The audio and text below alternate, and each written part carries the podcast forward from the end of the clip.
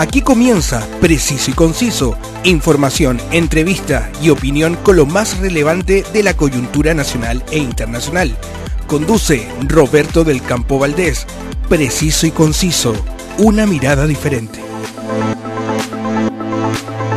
Muchas gracias por estar conmigo en cada edición de este podcast, que desde Santiago de Chile sale al mundo para revisar los temas de la actualidad que tanto nos interesan.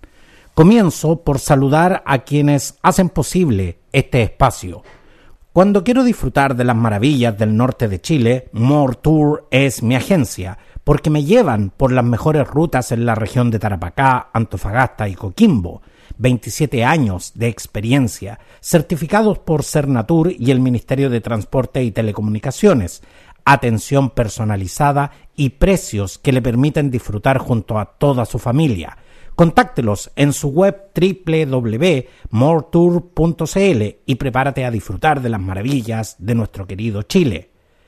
¿Quiere disfrutar de un buen espectáculo junto a toda su familia, el Circo de Pastelito y Tachuela Chico ya llegó para celebrar 10 años con su recién estrenada producción Aniversario, que usted puede disfrutar en una confortable carpa climatizada, con sonido e iluminación de primer nivel, a un precio que nadie le podrá igualar.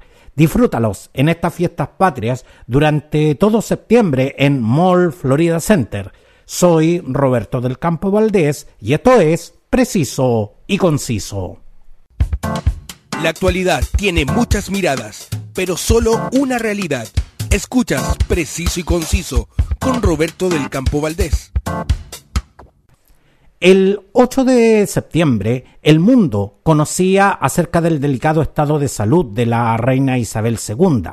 No pasaron muchas horas cuando el mundo se conmociona por la partida de la soberana más longeva y popular del Reino Unido. Conversamos sobre este acontecimiento con el analista político internacional al teléfono Guillermo Holzman. Gracias Guillermo por estar hoy en Preciso y Conciso. No, un agrado saludarte Roberto como siempre y de verdad que siempre, siempre agradezco que, te hagas el tiempo para venir a conversar acá al preciso y conciso sobre los temas justamente de la coyuntura internacional que tanto nos eh, eh, interesa. Guillermo, ¿por qué eh, justamente el fallecimiento de Isabel II es hoy una noticia de interés global? Mm, primero porque la reina eh, prácticamente ha acompañado la, desde la segunda mitad del siglo XX hasta ahora, eh, como según el tercio del siglo XXI, eh, ha sido protagonista, observadora participante y una persona que ha influido en los principales procesos políticos que han generado cambios, puntos de inflexión y que ha mantenido unido a lo que es, digamos, este, esta monarquía que sobrevive hoy en día. Una monarquía, por lo que por lo demás eh, lidera lo que se conoce como Commonwealth, que es, eh, reúne 56 países y donde hay al menos cerca de 2.500 millones de habitantes. Es decir, no estamos hablando solamente de un título, de un título eh, que sé yo, eh, monárquico sin, sin respaldo, sino que estamos hablando de una institución política a nivel mundial. Porque de hecho, eh, yo, yo el otro día comentaba justamente con mis hijas, eh, yo tengo dos hijas de, de 14 y de 11 años, y, y yo les decía que qué rara es la sensación de que ya no esté un personaje con el cual hemos convivido toda la vida, en, en definitiva. Y yo ya tengo 50 años, entonces como que me resulta difícil eh, ver el mundo sin la reina Isabel II hoy día. Exactamente, y particularmente en América Latina, que recordemos que Inglaterra, si bien es cierto, no colonizó América Latina, parte importante de los sistemas políticos se nutren justamente de lo que entregó las bases liberales que surgen en, el Reino Unido. Y la influencia del Reino Unido en los distintos países de América Latina, y Chile no escapa a eso para nada, eh, ha sido bastante decisiva y en consecuencia eh, amerita un seguimiento de lo que ha sido, digamos, la implicancia ah, de la muerte de la reina reina Isabel y, las, y lo que viene a continuación, ya sea ahora con el rey Carlos III. Pero justamente, Guillermo, en, en julio se cumplieron 70 años eh, eh, del reinado que, que, se conmemoró justamente en el jubileo de platino. Un, un reinado que superó justamente eh, a los 64 años de su tatarabuela, la reina Victoria. Cuando hoy hablamos en términos históricos de la época victoriana, ¿cuán referente será para la historia el, reinado de, de Isabel II? Yo creo que va a ser un referente importante porque alrededor de, Reina Isabel II, no solamente se, producen los primeros acuerdos, los acuerdos más, más contundentes en torno al nuevo orden que surge después de la Segunda Guerra Mundial, sino que eh, a través de ella uno puede mirar eh, la Guerra Fría, puede estar, digamos, mirando la situación en la América Latina con todo lo que fueron las épocas de autoritarismo o dictaduras militares. Estamos mirando lo que eh, sucedió con China y con Hong Kong, especialmente específicamente, donde tenían, digamos, una, eh, tenían como todo lo que era la administración de Hong Kong, que finalmente se, se, ha cedido a China. Tenemos todo lo que es la implicancia y la influencia de Reino Unido en India. ¿ah? Eh, tenemos los aspectos culturales que se dieron de todo eso, para que nombrar a Australia, Nueva Zelanda, a Canadá, ¿ah? eh, y que dan paso a una, eh, a una reina Isabel II que tuvo mucha influencia. Recordemos que la reina en, en Reino Unido, es la encargada, es la responsable de las relaciones internacionales y de la seguridad internacional del Reino Unido. Si bien ella optó por un perfil muy bajo y entrega toda responsabilidad a, cada primer ministro, en definitiva, en los temas de política exterior y de seguridad internacional, necesaria y obligatoriamente debían consultar a la reina quien tomaba la decisión. La propia reina Isabel II entregaba que esa decisión fuese comunicada por, por el primer ministro para no aparecer ella como que como una eh, estableciendo eh, una posición que podía ser eh, bastante incómoda en términos democráticos, dado los cuestionamientos a la como a la monarquía. Entonces, en esa, en esa perspectiva, no todo el mundo lo sabe lo que te estoy diciendo, de que la responsabilidad de la reina respecto a seguridad internacional y relaciones exteriores estuvo presente durante estos 70 años.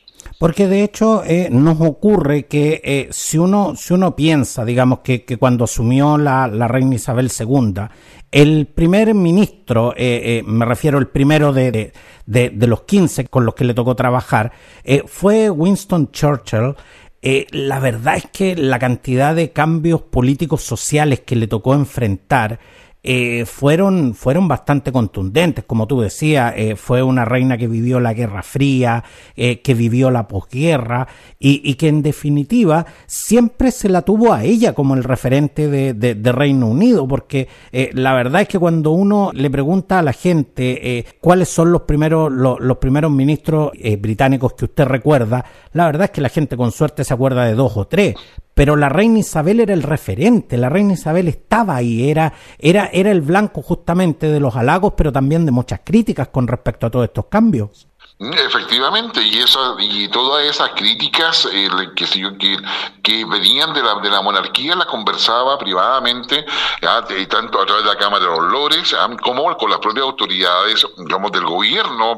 recordemos que eh, Reino Unido tiene un gobierno parlamentario, y con cada, y con cada una, ¿no cierto?, de las estructuras políticas de los estados asociados, Escocia, Gales, ¿no cierto?, entre otros. Entonces, acá hay un tema donde la reina Isabel esa era un referente político mundial, no solamente, digamos, una, eh, digamos, una monarca que pasaba desapercibida, es, y eso lo hace completamente distinto a lo que pasa en Noruega, digamos, que también hay monarquía, a lo que pasa en el Principado de Mónaco, y en varios otros países europeos donde la monarquía, la, monarquía se mantiene como eh, un tema más bien, digo, producto de la cultura, de tradiciones asociada al turismo, si me permite decirlo. En el caso del Reino Unido no funciona de esa manera porque de hecho la monarquía de, Reino Unido fue la, fue la primera monarquía constitucional en el mundo y, surgió a inicios de la Edad Media. Eh, una forma de gobierno realmente vanguardista para la época, pero, pero hoy, Guillermo, eh, cuando mucha gente piensa que eh, en la, la monarquía es una institución anacrónica y sin mucho peso político, ¿qué es lo que la sostiene realmente en el, en el siglo XXI? Yo ya la tradición del Reino Unido, una tradición que va mucho más allá de lo que muchos pueblos y naciones, en el caso de América Latina, poseen. Ah, eh, un Reino Unido que, recordemos que el Reino Unido, Inglaterra particularmente, es una isla. Ah, por lo tanto, su, eh, su cultura, su forma de ver el mundo es desde una perspectiva isleña.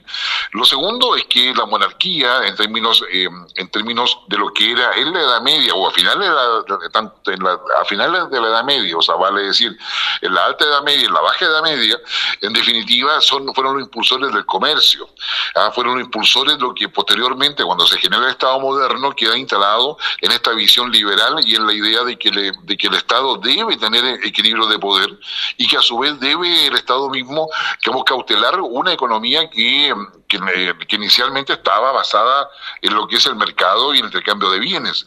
El Reino Unido es esencialmente liberal, como tú bien señalabas, y en eso el, el, ícono y, lo, y el, y el significado de la reina Isabel iba justamente en reafirmar todo eso y como tú bien señalas, una monarquía constitucional que siempre defendió a rajatabla lo que es la democracia y la necesidad justamente de que hubiese un sistema de participación y representación adecuado, pero con una monarquía vigilante en los temas, como te decía, de seguridad internacional y relaciones internacionales porque de hecho una de las cosas que más se defiende la monarquía constitucional es justamente la independencia de, los poderes. En ese sentido, la monarquía no se mete de lleno en, y, de hecho no opina sobre, sobre temas intrínsecamente políticos.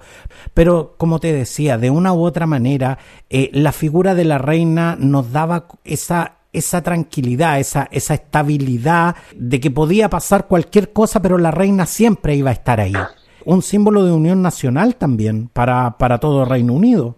Exactamente, y es la que justamente la monarquía la que permite la subsistencia del Reino Unido y no la separación. Recordemos los, los, eh, conflictos internos con Irlanda del Norte, por tema religioso.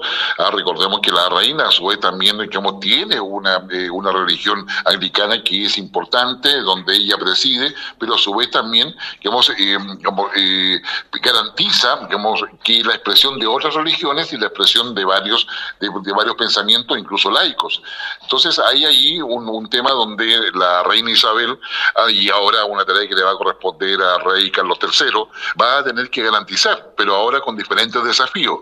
Si quien, si quien mantenía unido al Reino Unido era la reina Isabel y a su vez también era reconocida como la líder natural de la Commonwealth, es evidente también de que hoy día el rey Carlos III va a tener que ganarse no solamente la legitimidad, sino que saber defender esas tradiciones para poder avanzar. Pero una de las cosas que llama eh, profundamente la atención, Guillermo, es eh, el cariño y, esta devoción que, la gente realmente siente por, por, estos personajes. Me refiero a, la familia real en su conjunto, donde, donde realmente yo he escuchado declaraciones de personas del Reino Unido, de, londinenses, digamos, de eh, personas de Escocia, de Gales, donde, donde realmente dicen la familia real es como si fuese mi familia y, mucha, y he escuchado en estos días a mucha gente de Reino Unido expresar, se nos murió, no se nos murió la reina, se nos murió, se nos murió una madre, se nos murió una abuela.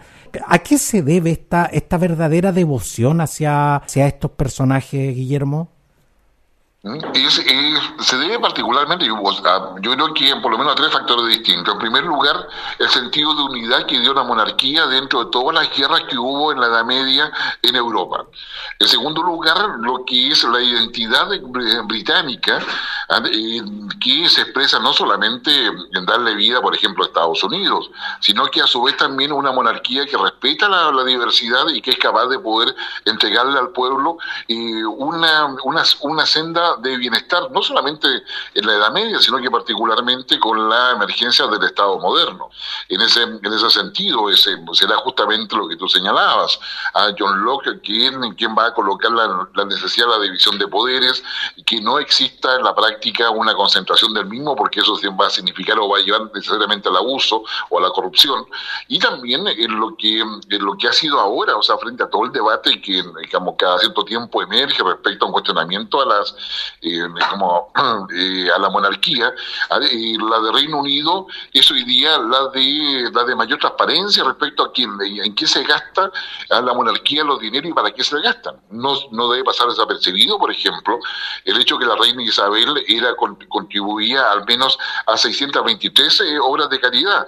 El, el, príncipe de Gales, hoy día rey Carlos III, estamos a unas 200 más organizaciones en términos de medio ambiente, en términos de discapacidad, de diversidad, y en consecuencia la monarquía eh, tiene una presencia en la sociedad, en, los grupos más desposeídos, más necesitados, o iniciativas nuevas, incluso de corte científico, ah, están presentes apoyando lo que es el desarrollo de, una, de un gobierno y de una sociedad que va buscando nuevos, eh, eh, nuevos objetivos y, y que y en esa evolución la monarquía ha estado siempre presente al lado del pueblo y no lejana. Ah, son cosas que probablemente nosotros desde acá, desde Chile, no entendemos bien porque no vivimos allá. Pero es justamente, digamos, eh, es ahí donde se vive, con los hospitales que ayuda, a los, los, centros para adultos mayores, en fin, hay una cantidad de, de, de, caridades que, se, que, que funcionan alrededor de la monarquía que son muy relevantes. Pero de hecho, eh, Guillermo, el funeral de la reina, que, que, que, ya está previsto, digamos, para el, para el 19 de septiembre, se prevé que va a ser uno de los, de los, de los funerales más multitudinarios de, de, la historia. Cuando uno justamente, eh, Guillermo, ve este nivel de devoción, uno escucha eh, muchos movimientos antimonárquicos, digamos, dentro del mismo Reino Unido, pero realmente es, es posible imaginarse a Reino Unido sin monarquía?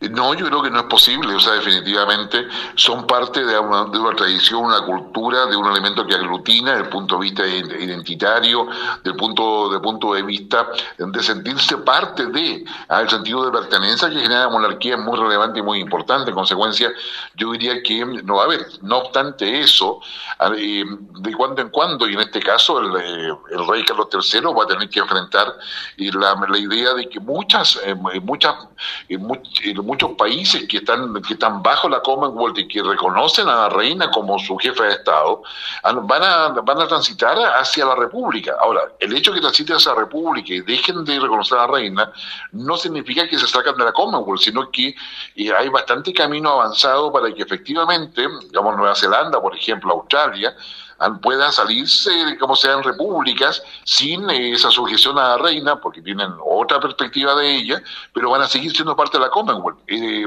Carlos III le va a tocar reorganizar la monarquía y la Commonwealth en, conforme sean los objetivos geoestratégicos que eh, tiene con las otras potencias.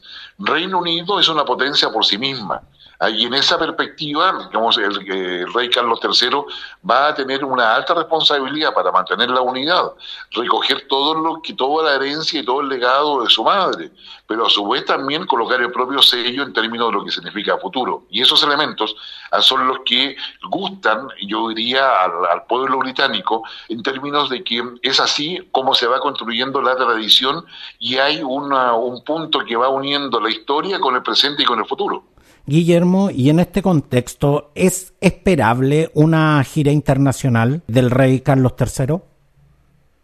Yo creo que va a ser, digamos, eh, el primero que nada, eh, van a llegar todos todos los, jefes de gobierno y presidentes, eh, los jefes de gobierno en realidad, porque todos son parlamentarios, y van a llegar a los funerales de reina Isabel. no, no veo en el corto plazo que sea dable una gira del rey Carlos III, salvo por cosas muy puntuales o sean necesarias para, para, para Reino Unido. pero sí, claramente va a haber muchas reuniones que probablemente ahora, con todo lo que pasa con la pandemia, muchas de ellas van a ser telemáticas, pero va a haber un punto de encuentro este 19 cuando lleguen todos los jefes de Estado, jefes de gobierno, a los funerales de la reina, y es ahí donde probablemente eh, el rey Carlos III, que dicho sea de paso, toda su vida ha sido formado para ser rey. Digamos, asume ahora con 73 años, o 76, no me recuerdo, ya eh, con 73 años, asume, asume como rey y, finalmente va a usar todo lo que se le ha enseñado. Deja su calidad de príncipe, la traspasa a su hijo William y va, va, a asumir ahora como, como rey en propiedad. Y esa preparación, sin lugar a dudas, se va a dejar sentir en las conversaciones que tenga con todos los jefes de Estado, donde probablemente más de alguno le va a hacer más, más de alguna propuesta en un sentido de poder llevar a su propio país a, la, digamos, a una república, pero sin abandonar la Commonwealth. Y la Commonwealth es probablemente la alianza más antigua que hay y que involucra a países muy diversos, tanto en África, en, en Asia, digamos, eh, eh, incluso en Medio Oriente y también, ¿no es cierto?, en todo lo que es América, está ahí, de hecho, está Canadá. Haciendo mención justamente al, al, punto que tú acabas de tocar, Guillermo, el proclamado rey Carlos III, quien, eh, te preciso, tiene, a la fecha tiene 73 años, es de hecho el, heredero con más edad en, en, subir al trono. Sacando, sacando todas las cuentas sacables, eh, su hijo William eh, asumiría el trono con una edad aproximada de 65 años. ¿Será el, reinado de, Carlos III un reinado de transición o será realmente justamente la oportunidad de, de un rey que ha esperado toda su vida para dejar su legado?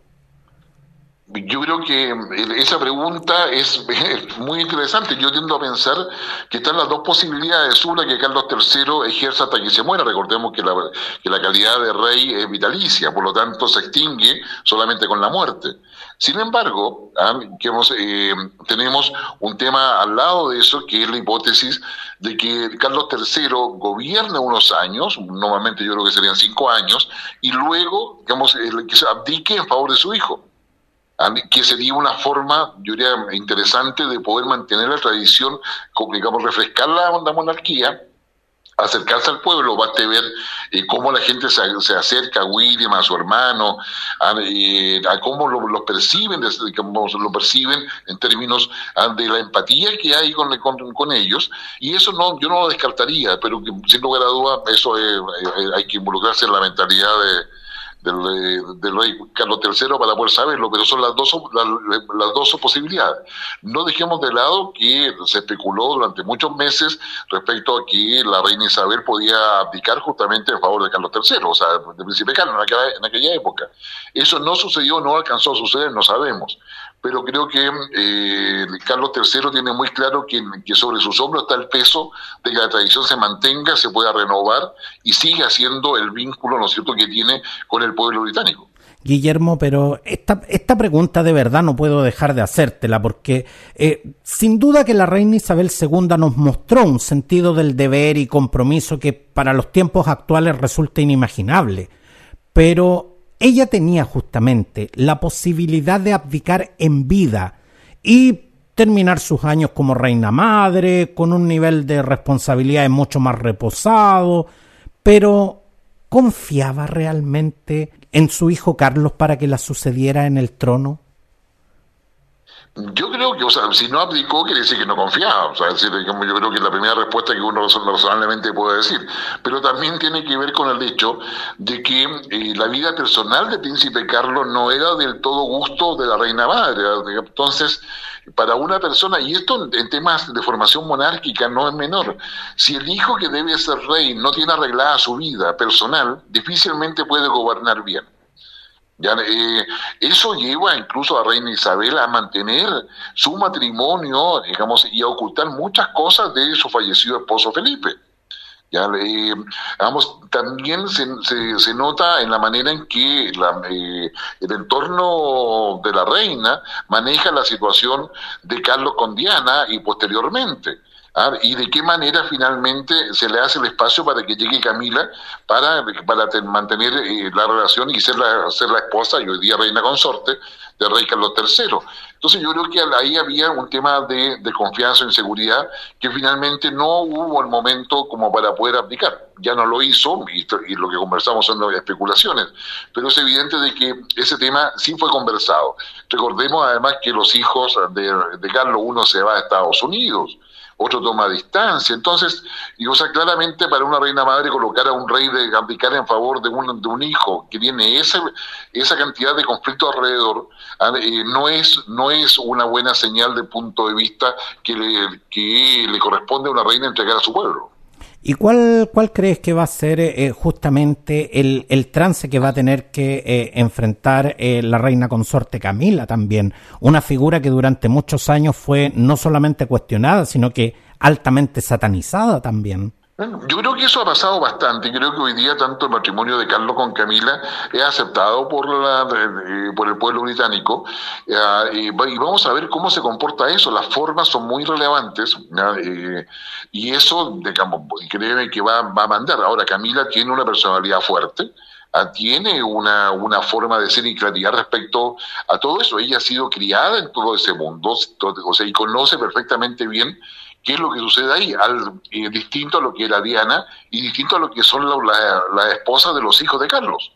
Ah, perdón, del rey Carlos III. Entonces, em, entonces ahí creo que hay, hay un tema donde vamos a, estar viendo quizás algunas novedades mientras se produce el ajuste ah, dentro de la pareja real y la manera en que van a, van a querer aparecer en público. No sabemos si Carlos III va a querer tener mayor protagonismo en la política interna británica que uno adivinaría que debiera ser así, dado las causas que él ha apoyado en términos de medio ambiente, cambio climático, ah, en todo lo que es el tema de diversidad, una serie de temas que son controversiales y donde él hacía pública su posición. Ahora como rey lo seguirá haciendo de esa manera y si es así va a tener un mayor protagonismo político en la, en la escena británica.